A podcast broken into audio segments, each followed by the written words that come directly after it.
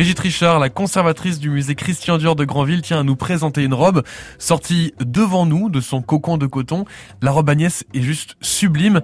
Comment est-ce que vous l'avez acquise? Alors en fait, cette, cette, robe elle a une belle histoire puisque euh, c'est une grand villaise un jour qui nous a contacté en nous disant j'ai une amie qui est en train de trier les affaires de sa maman, qui a été une grande cliente de la maison Dior et euh, s'apprête à donner euh, à, un musée euh, ce, modèle et donc cette grand villaise a l'extrême le très bon réflexe de lui dire qu'il y avait un musée Christian Dior à Granville, ce que cette dame sans doute ignorait et qu'il serait particulièrement opportun que, le don aille plutôt au musée Dior de Granville. Elle a donc euh, accepté de, donner la pièce euh, à notre musée. C'était aussi un, moment pour nous très émouvant puisqu'on est allé la chercher dans un appartement à Granville euh, où l'ami de cette dame l'avait ramenée dans un sac, un vulgaire sac de, de course. on l'a ramenée comme ça, mais au départ elle était effectivement pliée en plusieurs, en quatre dans, une valise, restée là depuis sans doute des décennies. Je pense qu'il s'agit plutôt d'histoire de, de, plusieurs dizaines d'années que, que, que d'années. Donc on a ouvert, elle a ouvert cette valise devant nous, on a vu cette robe pliée en quatre avec bien sûr un certain nombre de plis. On l'a, elle l'a déployée devant nous et pour nous c'était voilà un moment extraordinaire. Alors à partir du moment où elle était, on l'a sortie de son sac, son sac de course,